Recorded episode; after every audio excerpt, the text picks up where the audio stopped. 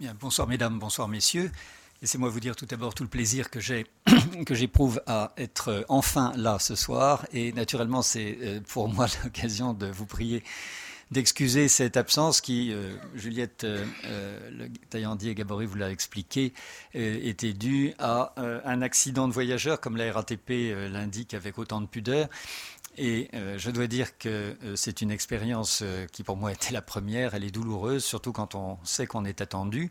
Et euh, je dois dire que pendant euh, ces, trois quarts d'heure passés dans un souterrain du métro, euh, mes pensées allaient d'abord vers vous. Je suis d'autant plus heureux d'être vraiment là ce soir. Et je dois vous dire également que je suis extrêmement heureux de pouvoir parler d'un sujet qui m'est cher, même si euh, je me suis euh, éloigné euh, physiquement de ce musée Chagall où j'ai commencé ma carrière. C'est un, lieu qui est profondément ancré dans ma mémoire, comme l'est, bien entendu, la part que j'ai pu prendre et je le dis très modestement, euh, dans euh, la vie du peintre, puisque j'avais la chance extraordinaire de passer ses premières années de carrière dans un musée dont le donateur était un corps vivant et partager non pas le quotidien bien sûr, mais la vie d'un artiste, c'est tout à fait passionnant. je dois dire que je, je, suis parti avant qu'il ne quitte lui-même ce monde, et lorsque nous avons fait l'exposition au Centre Pompidou, euh, c'était euh, pour moi véritable, un véritable couronnement, si vous voulez, dans cette euh, expérience. mais lui-même n'avait pas imaginé une minute qu'on puisse le quitter, et parce qu'il était tout à fait conscient, si vous voulez, que ce message biblique qu'il avait donné à l'État et la façon dont le musée avait été bâti, conçu par André Malraux, par la direction des musées de France, euh, était un lieu exceptionnel. Il avait le sentiment qu'on ne pouvait pas le quitter. Et donc, euh, je l'ai très très bien compris. Mais enfin, euh, les, deux dernières années n'ont pas été pour moi l'occasion de le revoir. Et euh, le jour où j'ai appris sa disparition, je dois dire que euh, j'ai été fort triste. L'homme était passionnant. Nous allons parler évidemment euh, de son travail. Et je dois dire aussi que j'ai le sentiment que, en parlant de cette poétique de l'ambivalence, je vous emmène, je vous propose d'entrer au cœur de son travail et même, je dirais plus, au cœur de sa pensée. Voilà. Mais euh, avant, bien entendu, d'entamer le vif du sujet, je voudrais euh, remercier et le Sénat et la Réunion des musées nationaux de m'avoir invité à donner cette conférence et euh, également la dédier à mon ami Jean-Michel Forêt, qui a pris ma succession après Sylvie Forestier, après d'autres conservateurs, au message biblique. J'ai retrouvé Jean-Michel Forêt ensuite à l'inspection des musées lorsque lui-même a quitté le musée Chagall. Il est devenu le spécialiste de l'art moderne euh, à l'inspection. Et j'ai vraiment apprécié cet homme qui était absolument délicieux. Je regrette beaucoup qu'il ne soit plus là pour euh, constater le succès de cette grande exposition à laquelle a travaillé évidemment euh, Julia Garimors-Forêt. Et c'est évidemment en pensant aussi à elle que j'aborde ce sujet. L'exposition elle-même nous invitait justement à nous interroger sur l'ambivalence, puisqu'elle annonce dans son titre Chagall entre guerre et paix.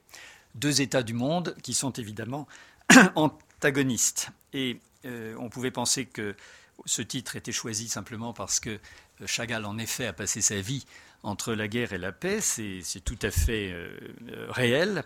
Mais euh, je voudrais justement montrer dans cette conférence à quel point euh, à partir de ce titre, on peut aller beaucoup plus loin et constater à quel point l'ambivalence est au cœur de euh, sa vie. Il a connu toutes les guerres, depuis celle qui a opposé sa Russie natale euh, au Japon en 1907. Et vous savez qu'il naît donc en 1887. en 1907, il a donc 20 ans. Et euh, pour lui, euh, c'est évidemment une expérience. Euh, il n'est pas, il n'est pas envoyé au front, mais il va, à cette époque-là, donner un très grand nombre d'œuvres représentant des soldats. Il y en a quelques-unes d'ailleurs qui se trouvent dans l'exposition. Et puis, bien entendu, il, il partage la révolution russe après son retour de Paris en 1917 Et ça n'est pas une guerre à proprement parler, mais vous le savez, la Russie est en guerre avec l'Allemagne à ce moment-là. Et bien évidemment, c'est une nouvelle expérience pour lui des hostilités, d'autant plus que la guerre va très vite s'étendre, elle devient guerre civile à la Russie elle-même. Je n'énumérerai pas les autres, c'est inutile. Vous savez comme moi qu'il a vécu donc deux guerres mondiales et euh, il a vécu euh, une nouvelle fois la guerre, mais cette fois-ci, euh, si j'ose dire, en temps de paix, l'un et l'autre associés, puisque la guerre du Kippour, la guerre du Kippour en Israël l'a beaucoup ébranlé, l'a beaucoup ému surtout. Et il avait à cette époque-là déjà refusé de prendre parti, mais tout simplement parce que Chagall a milité pour la paix euh, en toute occasion, mais aussi parce que euh, pour lui le conflit était un, conflit entre un, Israël qui n'était pas à cette époque-là un Israël uniquement religieux, qui était un Israël politique, mais il craignait énormément le sionisme. il avait refusé de, de se laisser récupérer en quelque sorte par euh, un Israël combattant et je me souviens fort bien que euh, à l'époque, si vous voulez, il se méfiait de toutes sortes de, possibilités d'interviews, de, déclarations publiques qui l'auraient euh, emmené là où il ne voulait pas aller, c'est-à-dire justement dans la prise de position politique. Or, ce, cette véritable schizophrénie dans laquelle vit aujourd'hui à la fois enfin, ce monde euh, juif, mais aussi la Palestine, évidemment, et cette fois-ci le monde arabe, euh, cette division euh, qui semble absolument fatale, eh bien, c'est peut-être aussi une partie du sujet. Mais nous allons la laisser de côté, bien évidemment, pour ce soir. Alors, après avoir beaucoup regardé la peinture de Chagall, et pas seulement, bien entendu, les tableaux que je conservais au message biblique, c'est-à-dire de, de, 72 à 83, en ayant là euh, à la fois le devoir et le plaisir d'écrire sur cette peinture, euh, c'est-à-dire évidemment de prendre le risque de me voir désavoué par le peintre. cela euh, m'a permis, si vous voulez, d'avancer un certain nombre d'hypothèses qu'il n'a jamais démenties. Je ne dis pas pour autant que tout ce que je vais vous dire ce soir est frappé de son sceau, mais enfin il est très clair que les interprétations auxquelles nous pouvons nous livrer devant ces œuvres euh, sont, euh, je ne les avance ce soir qu'avec euh, à la fois cette expérience et beaucoup de prudence.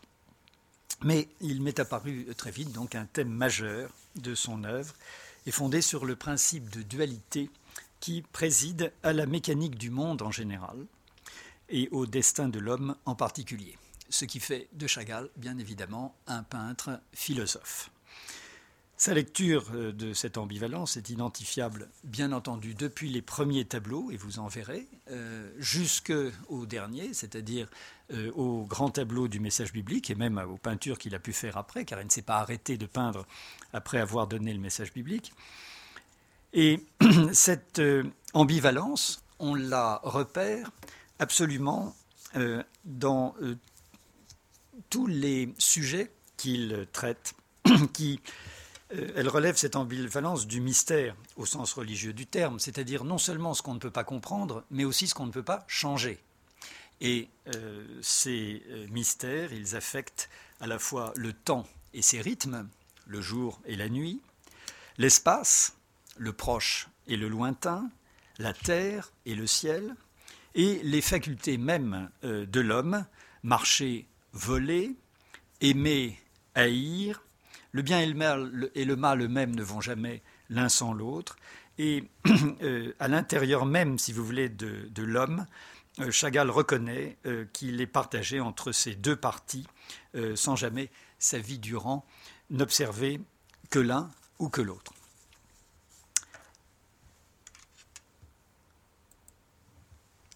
Voici par exemple, puisque je parlais de marcher et de voler, un tableau extrêmement connu au-dessus de la ville qui date de la période parisienne qu'il terminera euh, en 1918 euh, en Russie et qui se trouve aujourd'hui à la galerie Tretiakov à Moscou.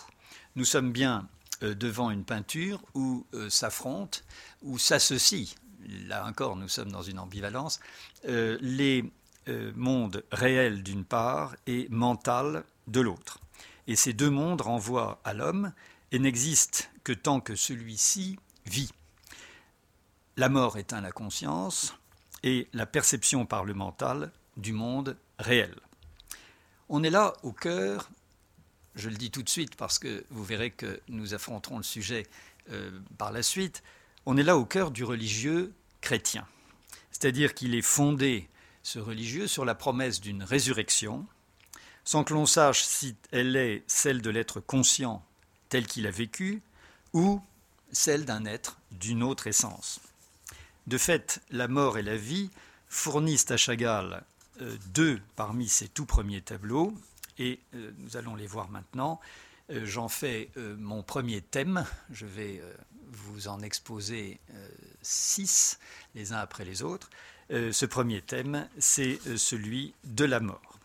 Voici en 1908 un tableau que Chagall va peindre à Vitebsk, dans, son, dans sa ville natale, euh, dans la rue du village ou de la partie de Vitebsk qu'il habite et qui est le, ghetto donc de Vitebsk. Euh, dans la rue du village, on a exposé euh, un cadavre que vous apercevez entre ces bougies qui ont été allumées autour de lui, pendant que se lamente une femme, et que au fond de la peinture, euh, s'agite un violoniste euh, qui, joue sur un toit, thème chagallien qui, vous voyez, apparaît très rapidement, et euh, que un autre homme également se trouve derrière la femme, sans qu'il soit très facile de dire de, qui il s'agit. Il peut s'agir d'un homme qui forme un couple avec cette femme, c'est tout à fait possible, mais ce qui est important, bien évidemment, c'est d'abord la déploration autour du mort et en même temps la musique sur le toit, c'est-à-dire euh, un chant qui peut être un chant certes euh, de euh, un chant funèbre, mais qui peut-être aussi un chant joyeux. Le second thème, évidemment, que Chagall traite au même moment, pratiquement en 1910, dans un tableau qui se trouve aujourd'hui au Kunsthaus de Zurich, c'est la naissance, la vie, l'apparition de la vie, et euh, le jeune Chagall donc se révèle ici un peintre préoccupé de thèmes pour le moins euh, graves. La naissance est un thème joyeux, certes, euh, il euh, la dépeint d'ailleurs cette naissance d'une façon euh, très réaliste. L'accouché est représenté nu, un corps sur ce lit. L'enfant vagise, une espèce de petite saucisse rouge dans les mains de la sage-femme. Et le, corps de, de, cet enfant, à peine reconnaissable, si vous voulez, celui d'une créature promise évidemment à la vie, c'est-à-dire de nombreuses années d'existence, et tout autour, euh, le monde se réjouit donc de cet événement. Alors ces deux tableaux, en quelque sorte, sont réunis dans un troisième, qui alors lui est absolument fondamental et qui dépasse de beaucoup euh, ce que j'appellerais le folklore. Euh, c'est ce marchand de bestiaux, dont Chagall donne une première version à Paris en 1912.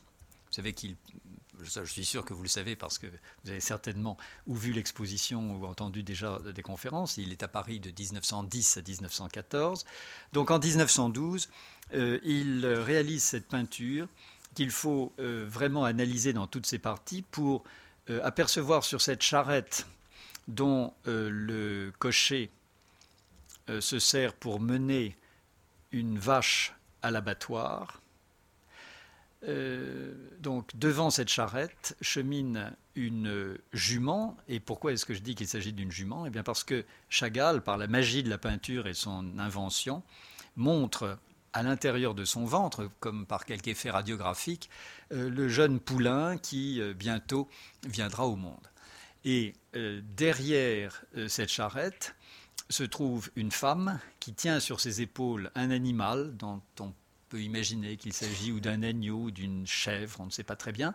Euh, en tout cas, dans une association, si vous voulez, très importante, euh, deux fois, par deux fois, euh, Chagall nous montre bien que le destin de l'animal et de l'homme sont les mêmes et qu'il s'agit bien de naître, de vivre et de mourir.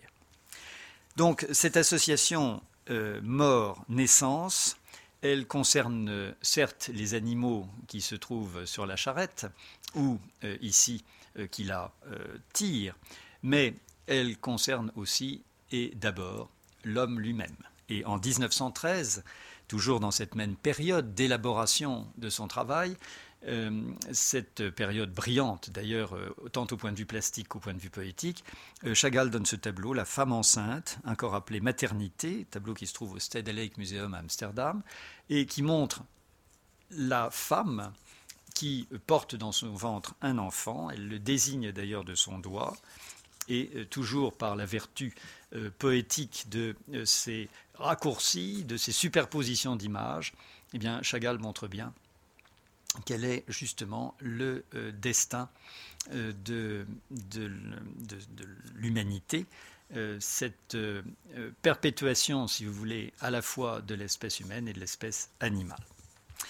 Bien entendu, tout ça prend rapidement un sens, je dirais, culturel. Ah non, pardon, comment ça se fait? C'est parce que j'ai pas pris le bon bouton, voilà. sens culturel, mais aussi religieux car euh, cette famille, à nouveau placée au cœur du village, est une sainte famille. C'est le titre du tableau. Et donc, il n'est pas question de sortir du sujet, le peintre lui-même en a décidé. Or, vous retrouvez là toutes sortes d'éléments euh, qui nous ramènent au même sujet. Une femme qui euh, est associée à l'homme, lequel, donc évidemment, euh, les deux créatures étant nécessaires par leur réunion pour euh, euh, susciter la création d'un enfant qui se trouve placé sur les genoux de l'homme et qui, très étrangement, a une tête d'adulte et non pas une tête d'enfant.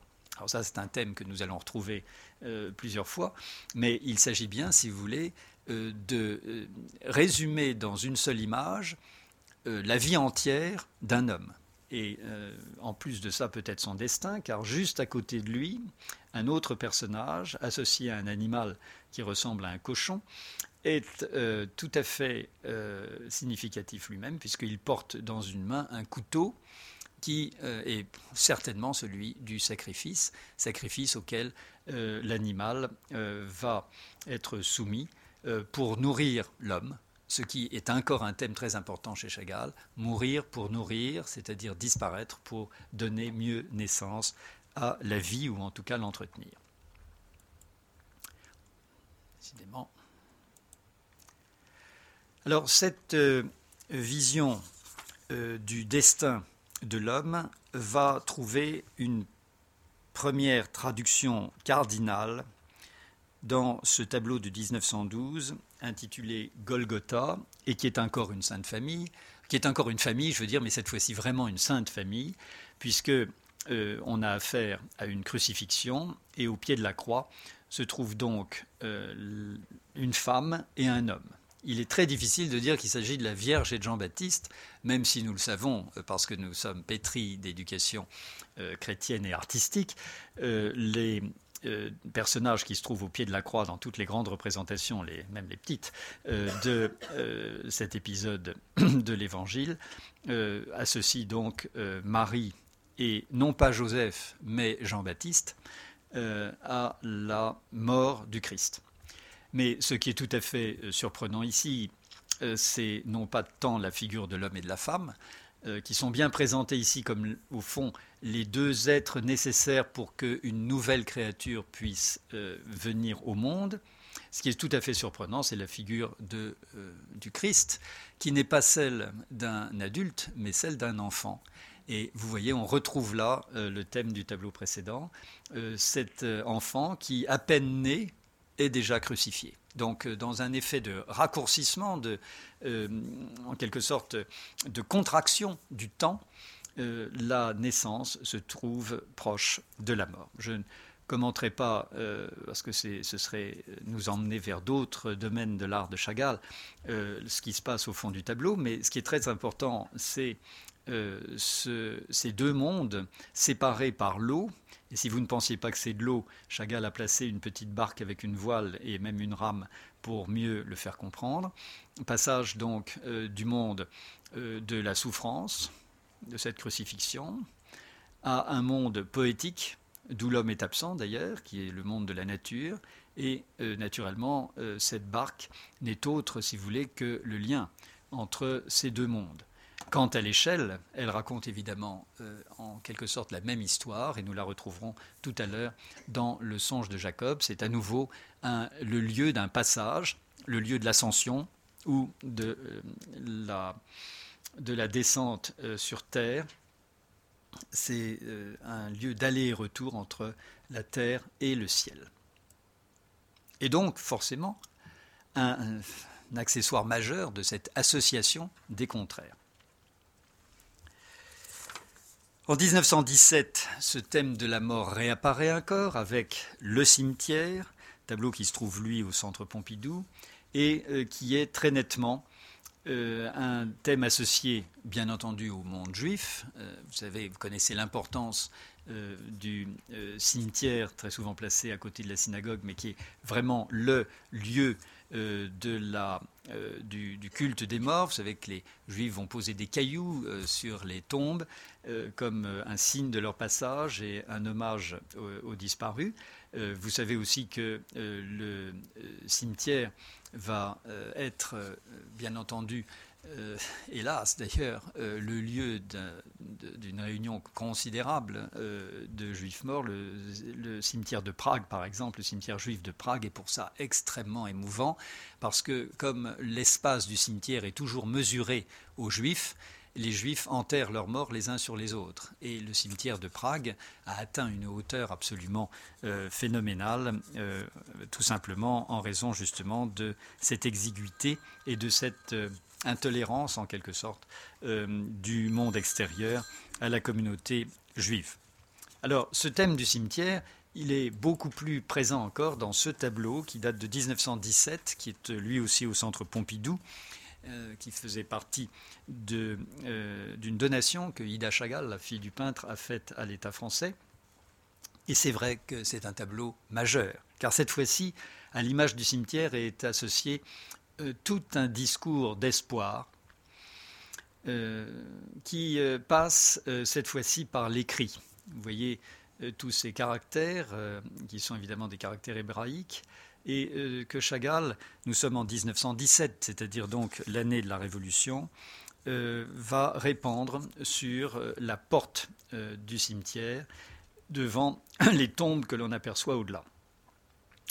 Ce n'est pas seulement Chagall qui a espéré en la Révolution, c'est toute la communauté juive russe qui a pensé que son destin allait changer et que enfin les persécutions allaient cesser, puisque les tsars, vous savez, au XIXe siècle surtout, pardon, ont euh, euh, utilisé les persécutions contre les juifs pour en quelque sorte détourner les problèmes dont souffrait la société euh, russe et le pouvoir. Donc cette, cette, question de la fin du martyr juif, elle se pose de façon très très actuelle en 1917 et c'est un véritable champ d'espoir que ces euh, mots inscrits sur les piliers de la porte euh, entonnent. Il s'agit d'un texte qui dit, il est tiré de la Bible, Regardez, j'ouvre vos tombes, je vous sors de vos tombes, vous mon peuple, je vous fais entrer sur le sol de notre terre. Et dans l'étoile de David qui euh, couronne le, ici le portail, euh, Chagall a inscrit la date du tableau, 1917. Le ciel, lui, est triangulé euh, comme peut l'être l'étoile de David. Et les couleurs du ciel sont le bleu et le blanc, qui sont les couleurs du sionisme, qui aujourd'hui d'ailleurs encore sont les couleurs du drapeau d'Israël.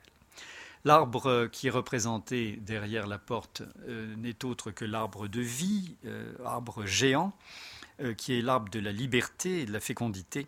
Et donc ce tableau est bien un mémorial des espoirs et des souffrances du euh, peuple juif.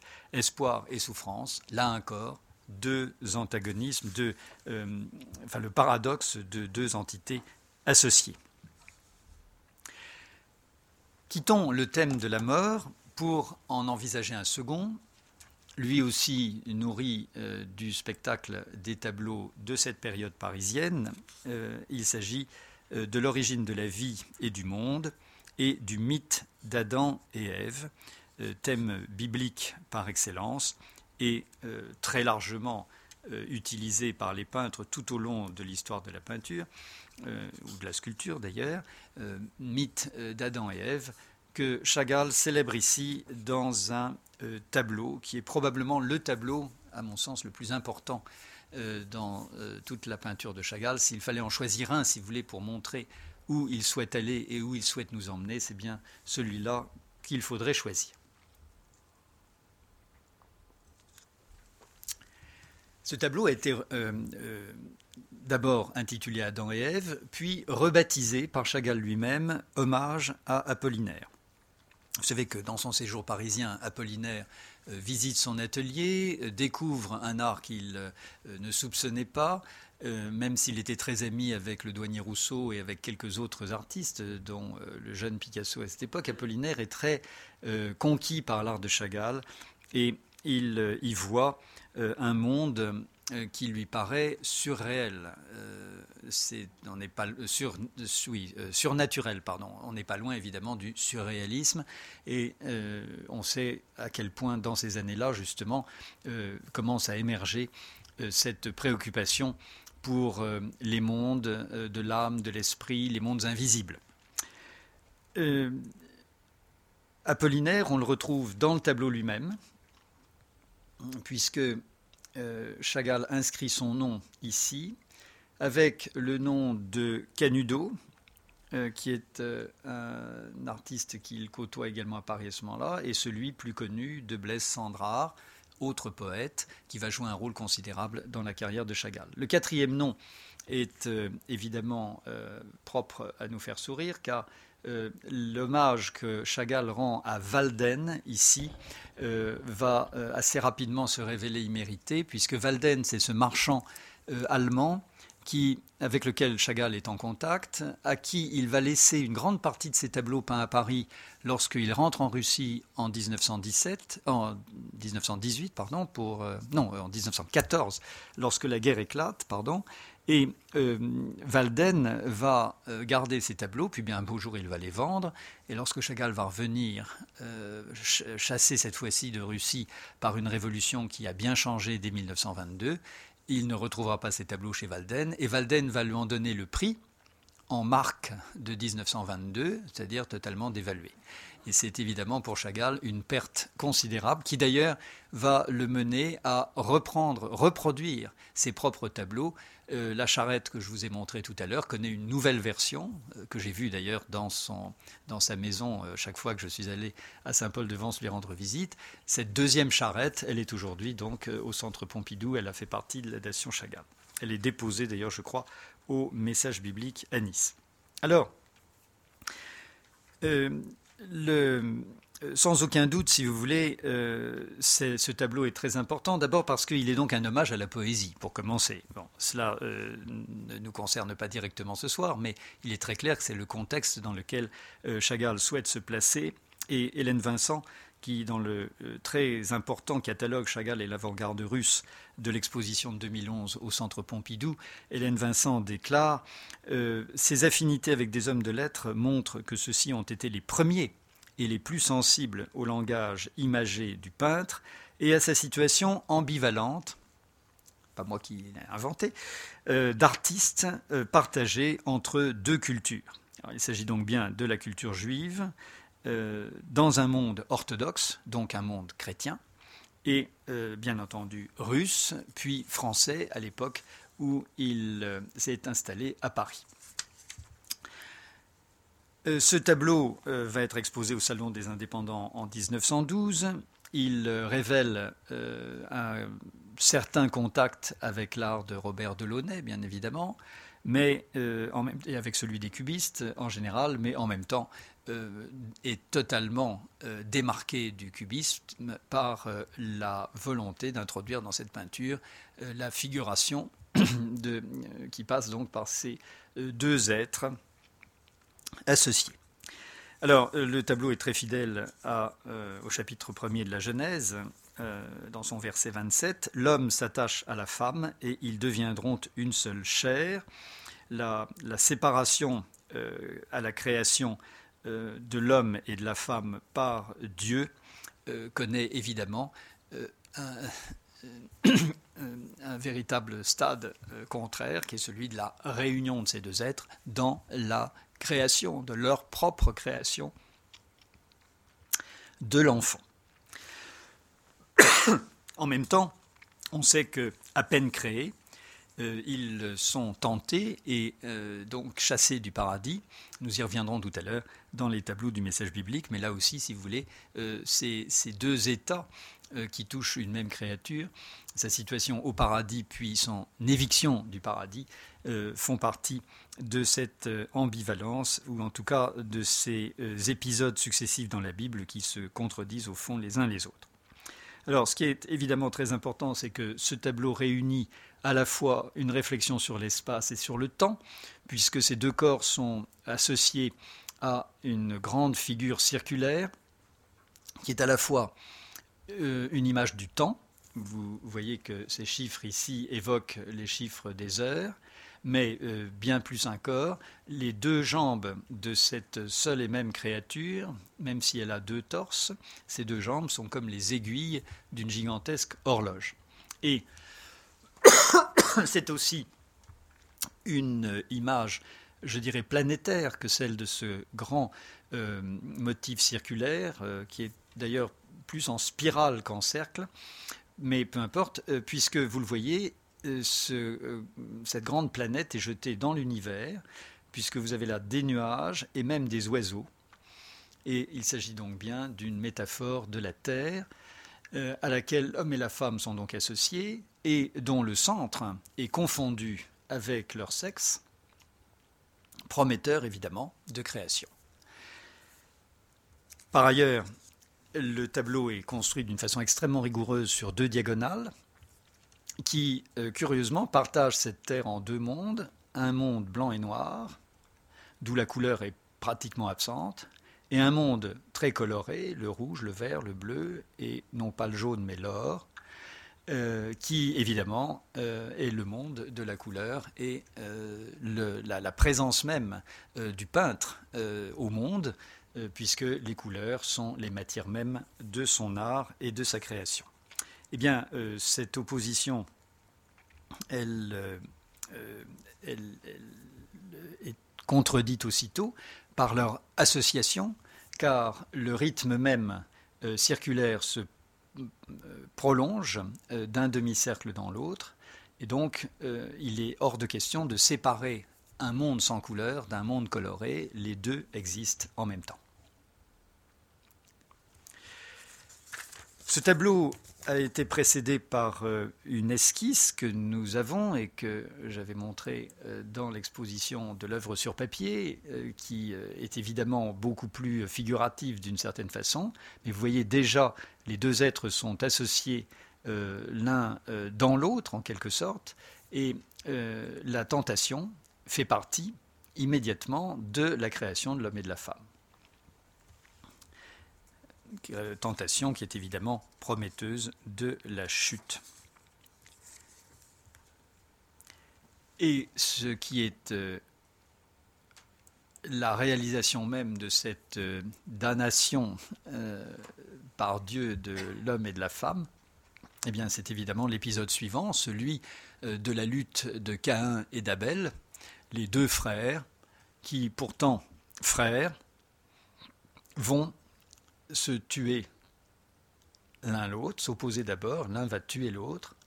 Et cette euh, gouache de 1911, euh, qui est encore dans une collection particulière aujourd'hui, est évidemment euh, une des, œuvres les plus modernes, je dirais, de Chagall, puisque la violence se trouve ici non seulement dans l'épisode bien connu de la Bible, mais aussi, bien sûr, dans la création même de ce fond qui est peuplé euh, de lignes brisées, d'opposition entre noir et blanc précisément, et puis euh, de ces deux corps nus et presque rouges euh, qui rappellent, qui, ramènent plutôt le spectateur à une espèce de vision primitive du corps peint.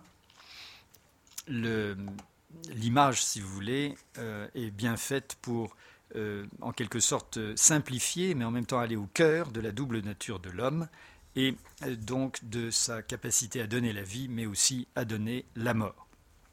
Ceci, bien entendu, nous permet d'aborder le troisième thème, qui est celui de la fuite de ce monde où le destin de l'homme est si cruel et d'opposer cette fois-ci le monde réel et le monde mental.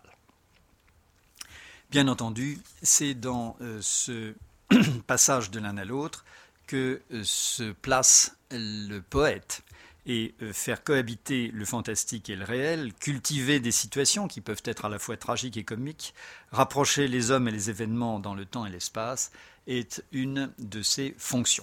C'est bien entendu ce qui se passe dans ce tableau également majeur, l'autoportrait aux sept doigts, 1912-1913, il se trouve lui aussi au Stedelijk Museum d'Amsterdam, où l'on voit euh, Chagall, euh, assez reconnaissable avec sa chevelure en boucle, euh, qui s'est représenté devant le tableau et qu'il se trouve d'abord partagé entre deux mondes qui ont été tour à tour réels pour lui. Le premier, c'est son monde natal. Vous reconnaissez ici dans les nuages comme une apparition la ville de Vitebsk avec sa synagogue.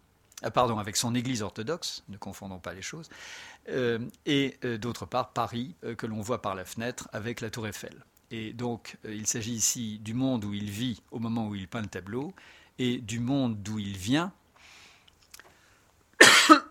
au moment où, étant à Paris, il se souvient évidemment de Vitebsk, qu'il a d'ailleurs une autre raison de s'en souvenir, puisqu'il a laissé à Vitebsk sa fiancée, Bella, et c'est bien pour la retrouver qu'il repartira en 1914 euh, dans euh, cette ville de Vitebsk. Enfin, euh, ce tableau est une autre fois celui d'un monde double, puisque à l'intérieur même du personnage que Chagall peint, c'est-à-dire celui de l'artiste, lui-même ou un autre, peu importe, il découvre une faculté à la création artistique qui prend la forme de cette main merveilleuse qui n'a pas cinq mais sept doigts et qui est donc euh, différente de celle des hommes qui ne sont pas peintres et euh, qui n'ont pas, euh, comme l'artiste, cette faculté de passer d'un monde à l'autre, du monde réel au monde figuré. Et on voit ici le peintre créer son fameux tableau à la Russie, aux ânes et aux autres, qu'il a installé sur le chevalet, c'est-à-dire là encore dans une mise en abîme de son propre travail, qui nous fait passer du tableau réel au tableau rêvé, du tableau en train de se faire au tableau accompli. Vous voyez ici euh, dans, un, euh, euh, une autre peinture, volontairement monochrome, il s'agit d'une esquisse, vous voyez la mise au carreau qui prépare donc une, peinture. Vous voyez ici Chagall, plus grand que l'église de Vitebsk, projeté dans le ciel et se servant de sa palette comme d'un porte-voix. cette figure du peintre, elle est capitale dans l'art de Chagall, elle est en quelque sorte beaucoup plus que celle d'un autoportrait, la euh, figure d'un homme qui, par sa condition d'artiste, euh, vit cette dualité euh, des mondes mieux qu'aucun autre. Il s'agit d'un tableau de 1911 qui est au Musée d'Art moderne à Paris, le peintre devant la cathédrale de Vitebsk. Excusez-moi.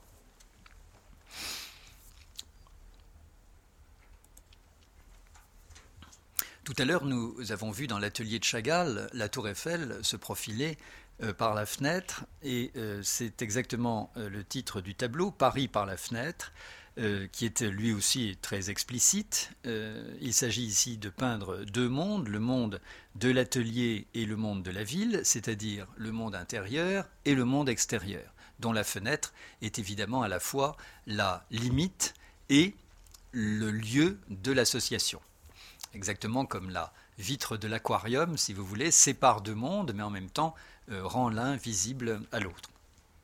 Eh bien, euh, ce thème de la fenêtre, d'abord, est un thème que la peinture a depuis très très longtemps creusé, cultivé, labouré.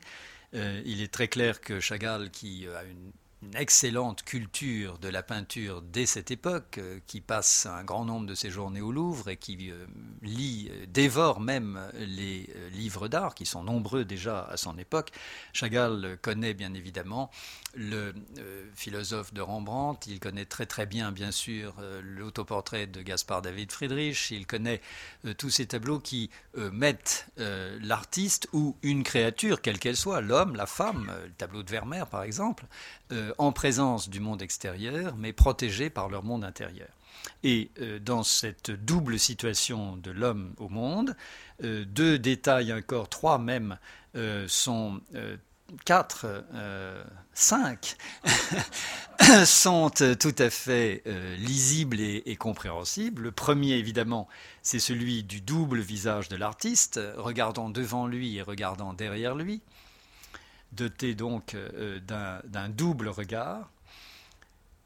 L'animal, qui lui-même, euh, ce chat sur le rebord de la fenêtre, a un visage d'homme, toujours pour des raisons que j'ai déjà exposées. L'homme et la femme affrontés comme deux aiguilles d'une montre. Le métro qui roule à l'envers. Et enfin, le petit personnage en parachute qui descend sur Terre à moins qu'il n'y monte. On ne sait pas très bien si le parachute n'est pas ascensionnel. Et naturellement, aux côtés de la tour Eiffel, on aurait pu ajouter ce sixième thème. Euh, ça, c'est très net dans Robert Delaunay, mais ça se voit aussi, bien sûr, chez Chagall. Euh, ce monument extraordinaire est tenu non seulement comme une image de modernité, ça c'est Robert Delaunay, mais surtout comme un lien, là aussi, entre la terre et le ciel. Le tableau est au Solomon Guggenheim Museum.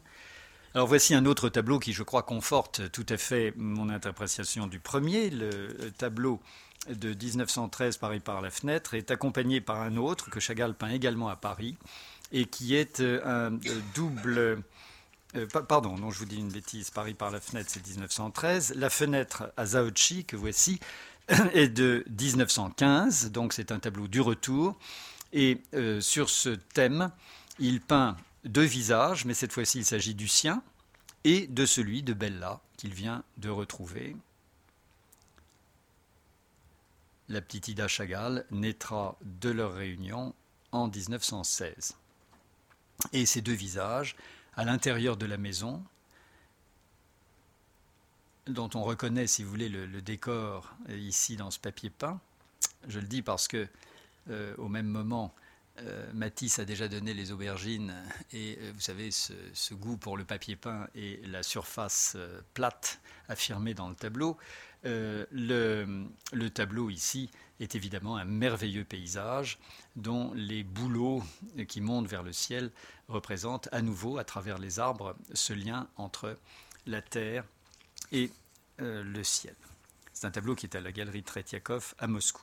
Mais enfin, évidemment, le rideau relevé, lui, permet euh, à ces deux euh, êtres euh, de, contempler ce paysage au-delà de cette limite donc de la fenêtre très fortement affirmée par l'huisserie qui soutient les verres. Donc, vous voyez, nous avons déjà identifié un certain nombre de mondes à la fois opposés et associés mais il faut aller plus loin dans cette peinture de la figure du poète par Chagall et euh, observer l'état schizophrène qui est bien celui du, du, poète, partagé entre l'expérience d'un monde et la vision d'un autre. Et ce partage est ici violent, si j'ose dire, puisque vous le voyez, la tête s'est détachée du corps, euh, sans qu'on puisse imaginer autre chose que euh, le voyage de cette tête dans le mental, tandis que le corps, lui, reste évidemment dans le physique. Alors, euh, il y a plusieurs états qui sont provoqués par des adjuvants plus ou moins honnêtes, et l'un de ces adjuvants qui facilite cette séparation du physique et du mental, c'est le vin. Et la bouteille, donc, est ici associée au visage, euh, tentatrice d'ailleurs. Elle est bouchée, mais on voit bien qu'elle s'offre à la bouche. Et euh, le buveur, donc, euh, est aussi intitulé Le Sou, 1911-1912. C'est un tableau qui est dans une collection particulière.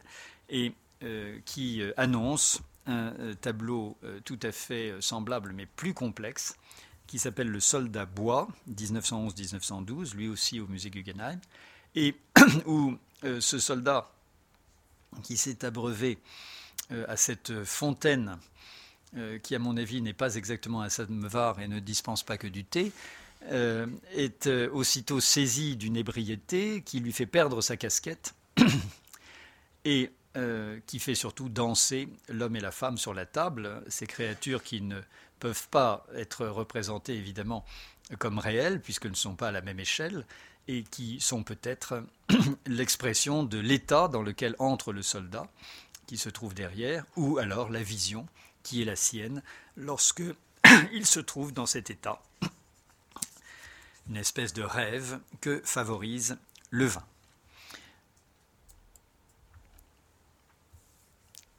Voici un corps, une peinture euh, plus cubiste, presque plus abstraite, euh, où le vin joue un rôle important, puisque vous apercevez la bouteille ici euh, et une table là, mais le tout beaucoup plus euh, simplifié, stylisé. Et le personnage lui-même est associé à un chat, une fois de plus. Mais surtout, ce qui est très important, c'est qu'il n'a pas gardé.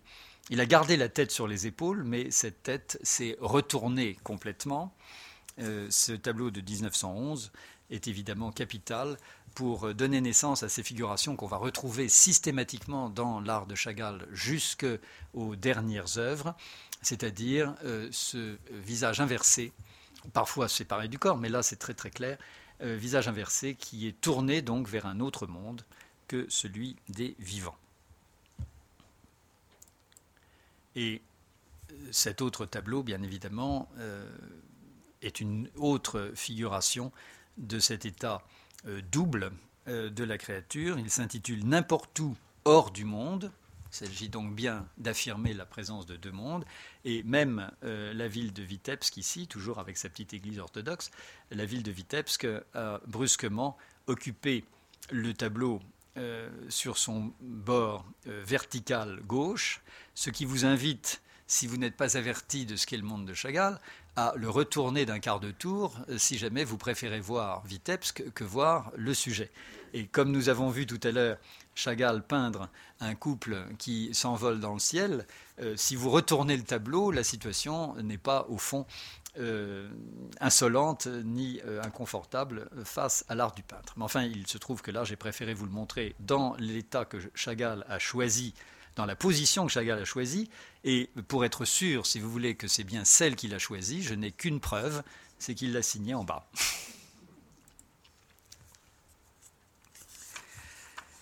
1911-1912, Chagall peint à la Russie, aux ânes et aux autres, tableaux qui euh, ornent le centre Pompidou aujourd'hui et dont les collections françaises peuvent s'enorgueillir de posséder euh, le, message, euh, car il s'agit d'un tableau fondamental dans, dans l'art de Chagall. D'abord, vous y retrouvez, bien sûr, cette tête séparée du corps, et ce corps lancé dans l'espace, comme l'était tout à l'heure la sphère représentant le monde dans l'hommage à Apollinaire.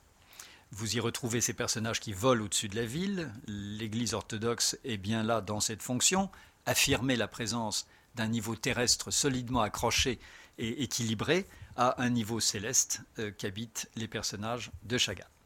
Et puis sur le toit, ça n'est plus un violoniste, mais euh, une vache qui nourrit à la fois son veau, mais aussi l'enfant. Et donc, à nouveau, ces deux mondes, animal et humain, associés. Et enfin, ce lait, il est le lait nourricier que la laitière, car il s'agit bien d'une laitière, euh, est venue chercher avec son seau. Allusion très nettement à la Russie nourricière, euh, car euh, cette femme porte un vêtement qui est couvert de toutes sortes de pastilles qui évoquent euh, la peinture euh, des icônes, ces décors géométriques que euh, Chagall, bien entendu, a trouvé dans sa curiosité de jeune artiste, tout simplement de toquer de la peinture, ça commence très tôt dans sa vie, tout simplement parce qu'il entre bien sûr dans l'Église orthodoxe et que seule l'Église orthodoxe lui offre des exemples plastiques, puisque la synagogue, elle, interdit la représentation humaine. Alors, d'autre part, c'est une allusion, ce grand ciel noir, euh, à une éclipse de soleil qui s'est produite euh, en 1912, la nuit en plein jour, et évidemment, il s'agit là encore de contraires associés.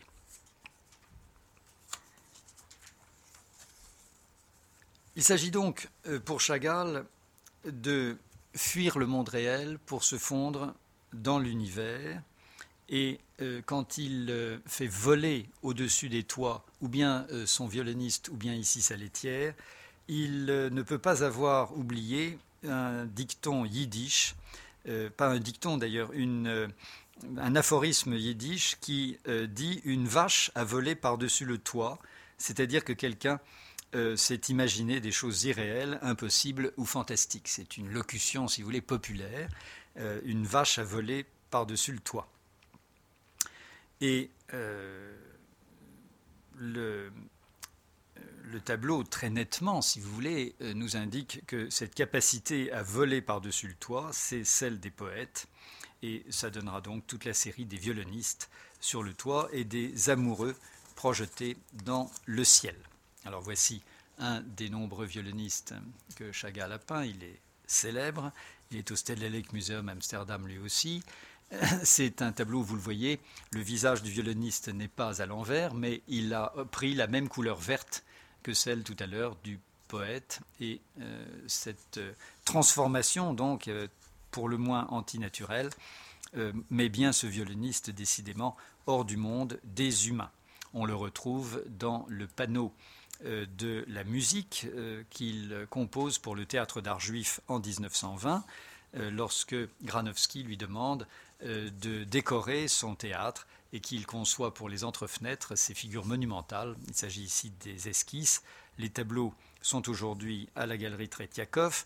Et d'ailleurs, les Russes, euh, lorsque euh, Chagall euh, se trouvait déjà à Saint-Paul-de-Vence, a une époque où j'étais moi-même au message biblique, les Russes n'avaient pas perdu le nord. Ils lui ont demandé un jour de venir à Moscou, ce que Chagall a fini par faire et ils lui ont fait signer ses peintures, ce qu'il n'avait pas eu le temps ou peut-être la volonté de faire pour Granowski. Alors, euh, le, tableau est aussi donc euh, fondamental dans la mesure où il euh, est une dédicace à la Russie, aux ânes et aux autres. Les ânes ne sont pas vraiment dans la composition, c'est plutôt une vache qui s'y trouve, mais c'est une façon pour Chagall de rappeler que les animaux partagent le monde. Et quant à la Russie, euh, ce qui est très intéressant, c'est qu'il euh, la rend ici emblématique à travers une image qui est une image orthodoxe et non pas l'image ou du cimetière juif ou de la synagogue. Il y a très peu d'ailleurs, très très peu de synagogues dans l'art de Chagall. Et donc euh, cet hommage à la Russie, il était déjà dans le, marchand de bestiaux à travers cette femme en tenue euh, traditionnelle, son châle sur la tête, euh, qui porte euh, cet animal et qui place, comme le personnage du moujik d'ailleurs, sa casquette sur la tête, vous les retrouvez d'ailleurs tous les deux ici, associés, qui place donc ce tableau tout à fait ambivalent, si vous voulez, dans un contexte dont il souhaite, lui, qu'il soit un contexte auquel il puisse s'accrocher solidement, qui ne soit pas, lui, divisé, si vous voulez.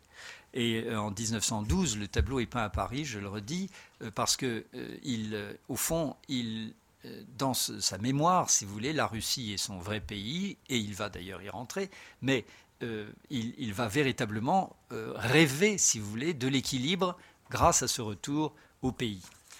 Or, le destin veut que, en 1922, la façon dont le régime tourne euh, l'empêche complètement de travailler et euh, il va euh, abandonner l'école des beaux-arts de Vitebsk, que nous en dirons un mot tout à l'heure, où il s'affronte à un type de peinture enseigné par deux professeurs qui, en principe, sont, sous, son, sont sous son autorité, pardon, mais qui lui échappent complètement, Malevich d'une part et Lissitsky de l'autre.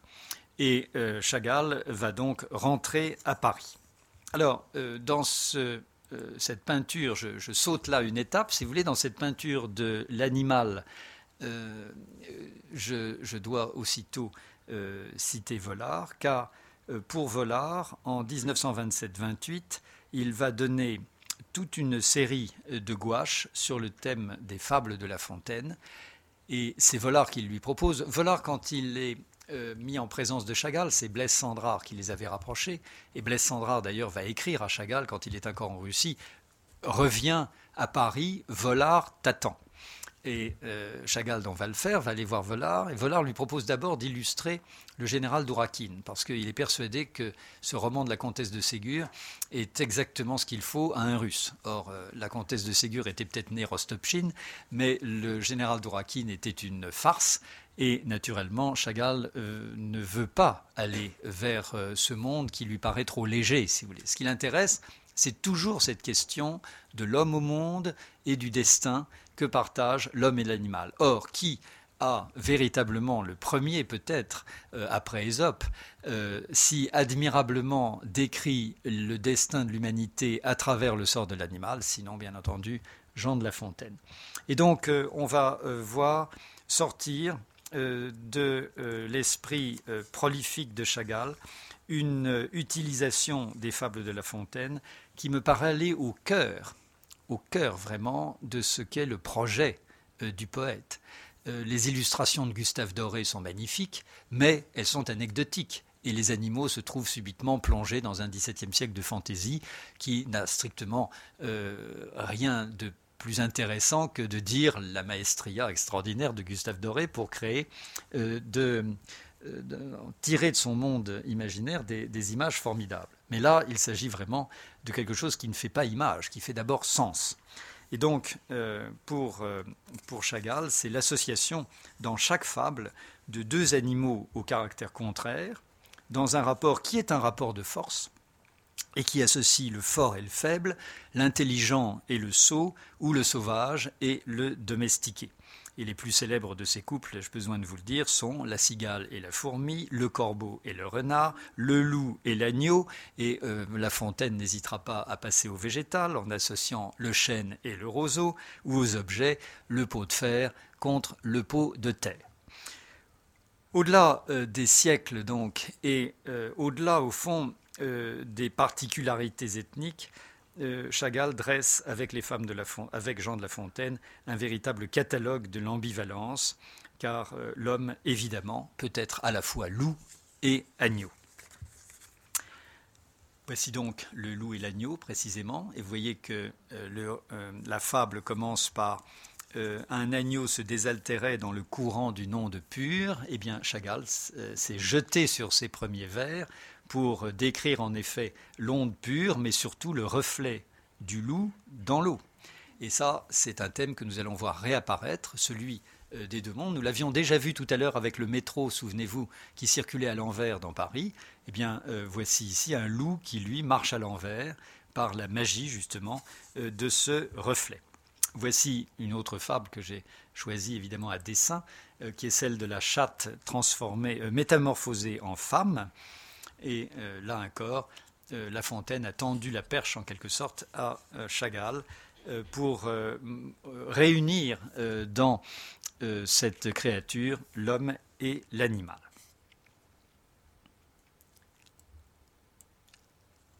Alors, je vous disais que euh, Chagall avait quitté la Russie, euh, poussé dehors par euh, Casimir Malevitch. Il n'est pas nécessaire de faire bien des commentaires sur cette peinture de Malevitch pour comprendre que le monde de Chagall n'avait rien à voir avec celui du suprématisme.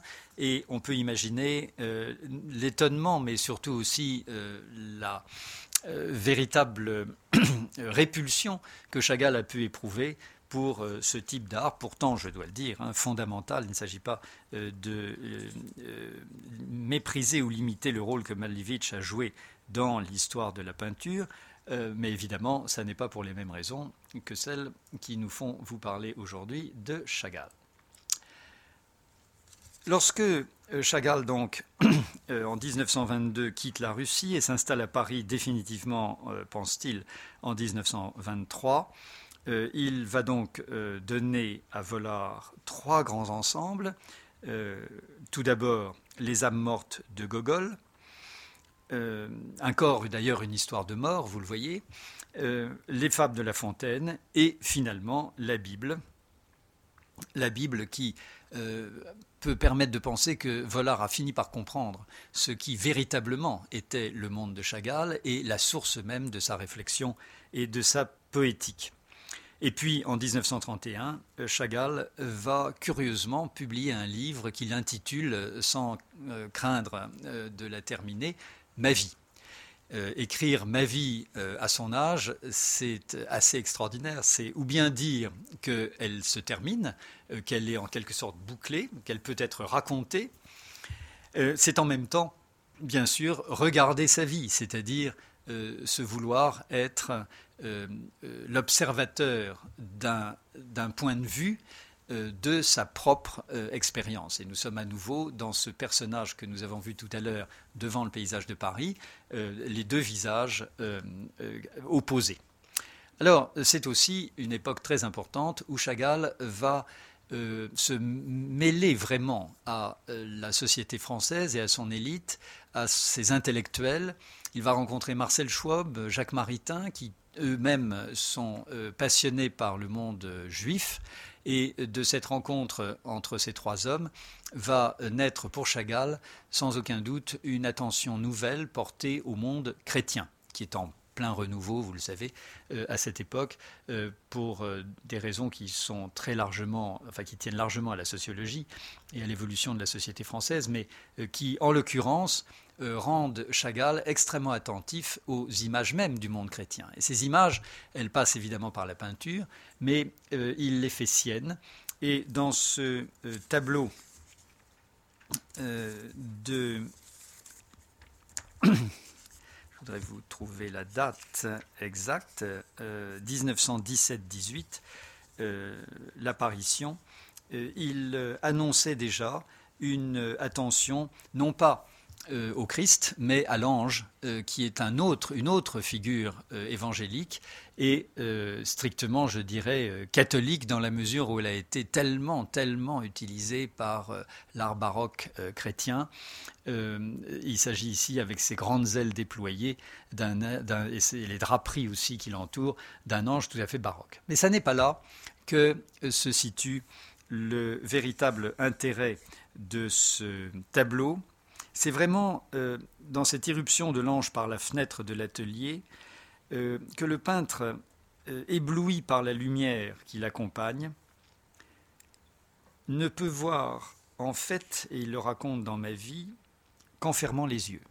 C'est-à-dire que, vous le voyez, il a ici l'œil fermé, l'ange aussi d'ailleurs, et il est devant son tableau où il s'apprête à peindre, et ce qu'il va peindre, c'est ce qu'il voit en tenant les yeux fermés. C'est-à-dire que très volontairement, si vous voulez, il évacue le monde extérieur, celui que l'on devine par les deux fenêtres de l'atelier, et cet ange qui est passé par la fenêtre, il ne peut pas le voir. Il ne peut pas le voir en réalité, je veux dire. Il ne peut le voir que s'il ferme les yeux. Alors c'est euh, évidemment très important parce que cette, euh, cette vision du monde les yeux fermés euh, le, lui rend encore plus euh, sensible, je dirais disponible, accessible, le monde totalement virtuel et en même temps poétique et littéraire de la Bible.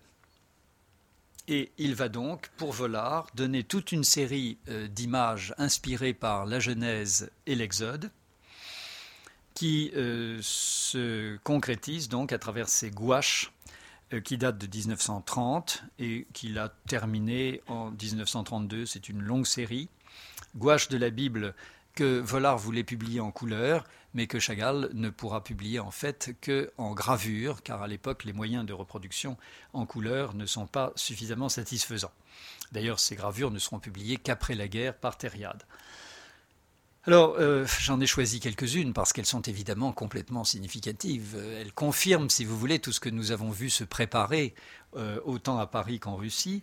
Euh, voyez par exemple comment Dieu, ici, avec les ailes d'un ange, porte la créature humaine vers la terre. Il s'agit bien d'une descente, sur la diagonale d'ailleurs, du Créateur vers le monde terrestre et il porte donc la créature, l'homme, nu dans ses bras. Mais dans ses bras, je ne peux pas dire cela puisque Dieu est bien visible à travers cette main qui porte les jambes de la créature, mais en revanche on ne voit pas où est l'autre, eh bien l'autre, elle est tout simplement celle du bras de l'homme qui se confond avec le bras de Dieu, si vous voulez. Alors tout ça, c'est évidemment euh, très important parce qu'on sait que Dieu crée l'homme à son image, et donc euh, les, deux corps sont euh, ici totalement fusionnés, si vous voulez, et que d'autre part, évidemment, cette créature, Dieu l'a pétrie euh, à partir de l'argile, et ce sont ses mains qui donnent naissance à cette euh, création. Donc euh, l'image, qui est pourtant une image d'une grande simplicité, est en fait assez complexe. Et elle est suivie par d'autres, par exemple cet arc-en-ciel qui se développe, vous le savez, à la fin du déluge, signe d'alliance entre Noé qui est couché ici sur le sol et Dieu qui apparaît toujours sous la forme d'un ange au sommet de l'arc-en-ciel. Eh bien, cet arc-en-ciel donc euh, est en quelque sorte la promesse d'une réconciliation entre un Dieu vengeur qui a déclenché le déluge et un Dieu salvateur qui a en même temps euh, déclaré, euh, pardon, passé avec Noé un pacte. Et c'est bien entendu une forme circulaire par laquelle passe le corps de Noé ici sur la terre, qui est l'expression de cette unité retrouvée entre la créature et son créateur.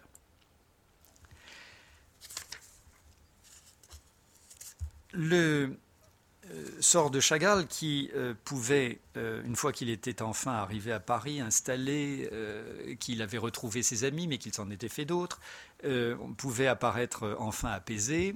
en 1938, les nazis envahissent Vienne et en 1938 aussi, Chagall donne cette crucifixion blanche car il ne s'y est pas trompé, la persécution contre les juifs reprend et si elle ne s'est jamais d'ailleurs véritablement arrêtée, mais enfin, euh, là, elle reprend évidemment avec une sauvagerie euh, qui est euh, à Vienne en 1938. Hein, nous ne sommes pas encore à l'âge des camps d'extermination.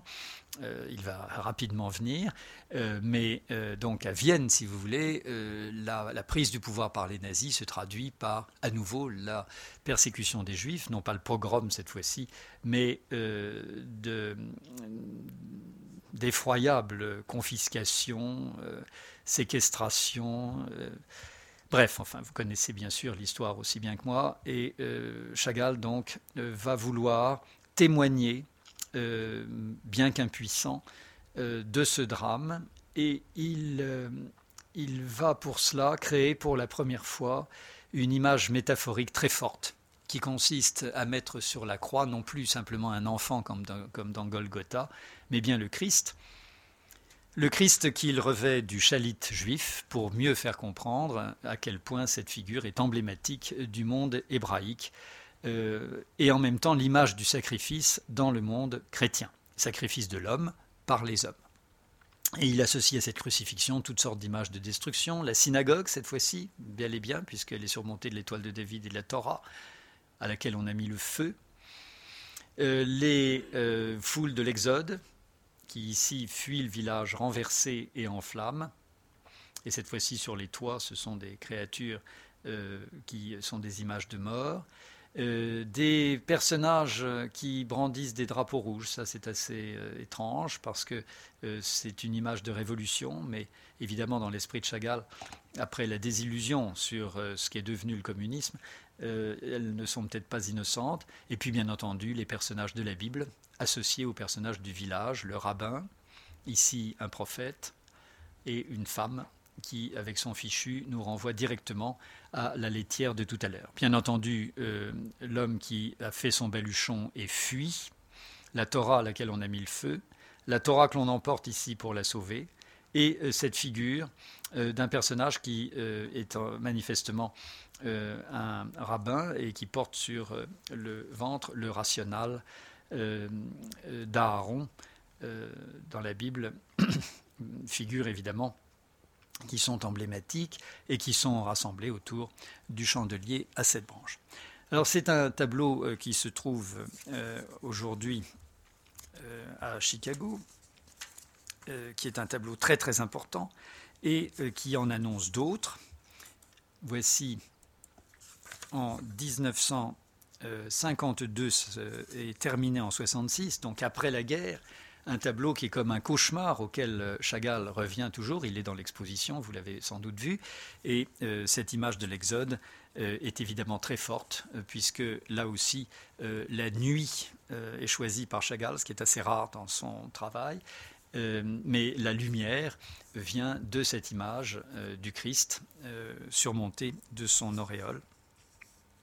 Il est très clair que ce tableau, qui est aussi un tableau de foule, euh, est euh, une véritable volonté de célébrer euh, pas seulement le martyr juif d'ailleurs, mais le, martyr que l'humanité s'est infligé à elle-même. Et vous retrouvez ici les images de naissance avec cette femme à l'envers, la coiffure totalement défaite et qui semble tirer vers le bas pour qu'elle rejoigne la foule de ses victimes la synthèse même, et nous arrivons là euh, en quelque sorte à la conclusion de cet itinéraire euh, dans euh, la pensée chagalienne, autant que dans sa peinture, la conclusion, c'est le message biblique qui va se nourrir de toutes les créations précédentes et que vous pouvez voir aujourd'hui dans ce musée merveilleux construit à Nice et ouvert en 1973, bâti par l'architecte André Herman et euh, qui montre de façon permanente dans sa grande salle les douze grands tableaux du message biblique, auxquels Chagall ajoutera euh, à cette époque les cinq tableaux du Cantique des Cantiques. Alors je ne vais pas évidemment vous faire une description de tous ces tableaux, mais ce qui est très intéressant, c'est de voir dans euh, quelques-uns d'entre eux ressortir tous ces thèmes. Par exemple ici, la création de l'homme, c'est à nouveau le personnage non plus de Dieu, mais d'un ange. Et vous voyez que là, c'est très clair, le bras de l'ange est aussi le bras de l'homme. Et vous retrouvez la main ici, euh, avec des associations qui sont toutes lisibles. Le serpent, par exemple, qui euh, est promis à la créature humaine, à peine descendue sur terre. Euh, Ève qui tend la pomme à Adam. et puis, cette créature, eh bien, elle pourrait être le Christ lui-même qui s'est incarné, mais le voilà bien sûr sur la croix, naissance, mort. Nous sommes toujours dans euh, ces thèmes euh, de, lien entre la terre et le ciel également ici. Le paradis, où euh, là encore les deux créatures sont associées dans ce qui préfigure la chute, création d'Ève à partir d'Adam, qui est représenté ici comme un yogi et euh, Dieu, vous le savez, se promène dans le paradis sous forme d'un nuage, et c'est ce nuage qui est donc responsable de la création d'Ève. Et puis partout des animaux, parce que dans le paradis, ils partagent évidemment euh, l'existence des hommes. Or, quand euh, Adam et Ève sont chassés du paradis, eh bien Chagall prend bien soin de leur faire emporter en quelque sorte un souvenir qui n'est autre que ce coq peint ici, associé aux deux créatures. Et l'ange, vous le voyez, est aveugle, comme l'ange de l'apparition tout à l'heure. L'arche de Noé, euh, le moment où euh, Noé lâche la colombe, est également un moment privilégié de fusion entre le monde des humains et le monde des animaux, puisque Noé sauve un couple de chaque espèce en se gardant bien d'oublier quelque créature que ce soit sur la terre. Et enfin, Noé et l'arc-en-ciel, dont nous avons vu la préfiguration dans la gouache tout à l'heure, et euh, qui montre bien cette alliance euh, passée entre Dieu et l'homme, c'est-à-dire Noé, sur un schéma qui cette fois-ci est plutôt celui de l'ovale que celui du cercle, mais vous voyez les couleurs, ici par exemple ce jaune ocre, qui scande le parcours de cette ligne circulaire et qui passe donc par le corps euh, allongé et courbé de Noé. Et en même temps, cette alliance de paix entre le Créateur et sa créature renvoie à une image de guerre, puisque euh, Noé, vous le savez, en reconnaissance, euh, euh, exprimait à Dieu d'avoir mis fin au déluge et d'avoir sauvé l'humanité. cette reconnaissance se passe par un sacrifice. Noé sacrifie un agneau sur l'autel, comme le veut le rite hébraïque, mais ici, Chagall peint bien l'autel du sacrifice, simplement l'agneau est posé sur le toit d'une maison, et c'est tout le village qui brûle, tandis qu'une créature s'en échappe ici. Donc vous voyez constamment euh, le, discours est bien celui de ce double destin de l'homme. Et nous retrouvons encore ici avec la visite des trois anges à Abraham, l'épisode heureux, puisque les anges annoncent à Abraham la naissance d'un fils qu'il aura de Sarah, qui apparaît ici pour nourrir les anges, mais ensuite Abraham reconduit les anges sur la route de Sodome qu'ils vont détruire. Naissance, mort. Le sacrifice d'Isaac, c'est encore la même histoire. C'est toujours euh, cette histoire d'un sacrifice et le remplacement de l'animal euh, opportunément euh, apparu ici derrière l'arbre, enfin le remplacement d'Isaac, pardon, par un animal, et le tout sur la diagonale. Euh, les tableaux du message biblique sont très très nettement baroques. Hein. Il faut dire que Chagall avait prévu de les installer dans une chapelle catholique avant, ce qui était une chapelle de pèlerinage en forme de croix, et il a peut-être voulu célébrer cette peinture qu'il a toujours beaucoup aimée, qui est celle de Titien, euh, et qui est souvent euh, fondée sur euh, la diagonale, plus que celle de Rubens, je dois dire. Mais cette diagonale, elle est bien celle du dialogue entre l'homme, dont le regard monte vers le ciel, et de l'ange qui descend vers lui. Thème également de l'ambivalence, c'est celui de la lutte de Jacob avec l'ange, puisque Jacob lutte toute la nuit contre une créature qu'il ne voit pas, vous voyez qu'il a l'œil fermé, et euh, cette euh, image biblique est faite pour mieux faire comprendre dans l'esprit de Chagall que cette lutte ne se produit pas entre deux créatures, euh, comme par exemple le montre la fresque de la Croix qui se trouve à quelques pas d'ici dans Saint-Sulpice, mais bien entre deux états qui, à l'intérieur même de Jacob, sont en conflit et qui sont l'un un trop humain et l'autre un état divin, si vous voulez. Donc euh, cette, cette, double, cette, double, aspiration euh, entre euh, laquelle l'homme est partagé est fondamentale pour bien comprendre pourquoi Chagall s'intéresse à la lutte de Jacob et de l'ange, qu'il avait traité d'ailleurs dans les gouaches de 1931 d'une façon peut-être plus, plus naïve. Je dirais que celle-ci est à la fois plus elliptique mais en même temps très très monumentale. Même, euh, même idée avec euh, l'ascension des anges le long de l'échelle euh, de Jacob, qui ferme les yeux et voit des anges monter et descendre, rapport entre la terre et le ciel. Et Chagall a ajouté du coup la figure de cet ange qui apporte la lumière et dont le regard se trouve sur une ligne diagonale qui passe par la croix du Christ, les yeux de l'ange et vient très exactement se prolonger dans le regard de Jacob ici. Donc vous le voyez, la, la technique même de construction de la peinture soutient ce euh, dialogue étroit entre Dieu et sa créature. Ici, euh, c'est tout à fait net aussi, Moïse frappe le rocher et rend euh, sa nature nourricière à ce désert dans lequel les Hébreux qui ont fui hors d'Égypte se trouvent piégés. Et cette euh, idée euh, que Moïse soit vraiment euh, l'homme qui, à l'intérieur de sa chair, vit le destin, de, le destin cruel des, Hébreux en Égypte, prend une forme tout à fait descriptive dans cette peinture antérieure au message biblique. Moïse lève son bâton et la mer s'en trouve pour laisser passer les Hébreux et pour noyer les Égyptiens. Mais dans le message biblique, voici le tableau majeur où subitement, seule la tête de Moïse indique la présence du personnage. Euh, euh, c'est son corps tout entier qui est fait de ce drame de l'homme sacrifié et pourchassé par l'homme. Et le destin de Moïse va s'accomplir puisqu'ils cheminent tous ensemble, mais lui en tête, vers les tables de la loi, c'est-à-dire l'épisode suivant, la remise par Dieu de la loi qui doit restaurer l'harmonie.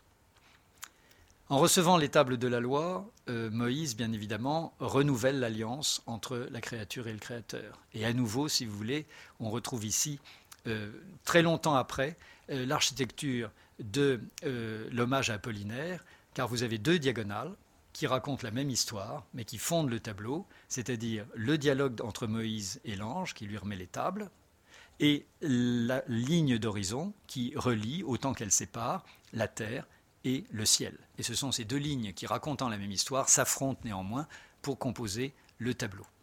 Voici le tableau définitif où, je crois, c'est encore plus lisible.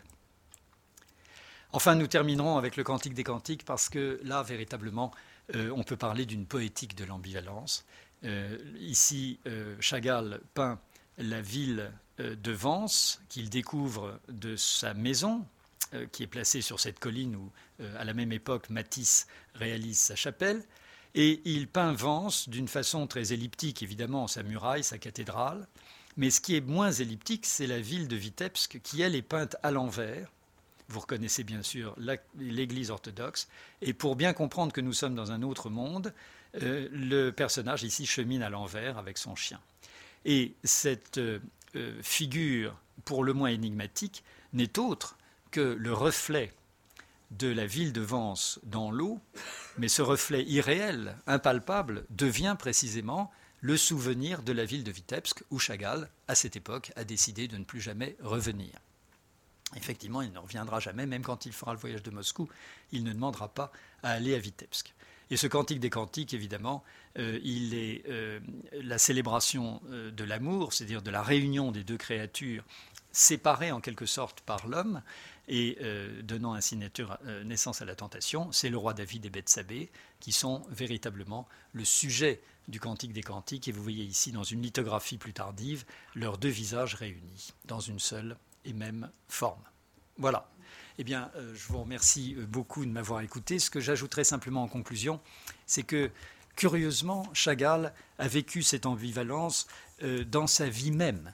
C'est-à-dire qu'en racontant en 1931 ma vie, c'est-à-dire sa vie, il a lui-même fixé la limite entre deux époques euh, qui sont très lisibles dans sa peinture, toute l'époque russe ou inspirée par la Russie avant son émigration à Paris, toute l'époque après son émigration qui va euh, complètement le faire changer et de monde et je dirais de style euh, de peinture car il est très lisible que le message biblique appartient évidemment à un autre parti pictural.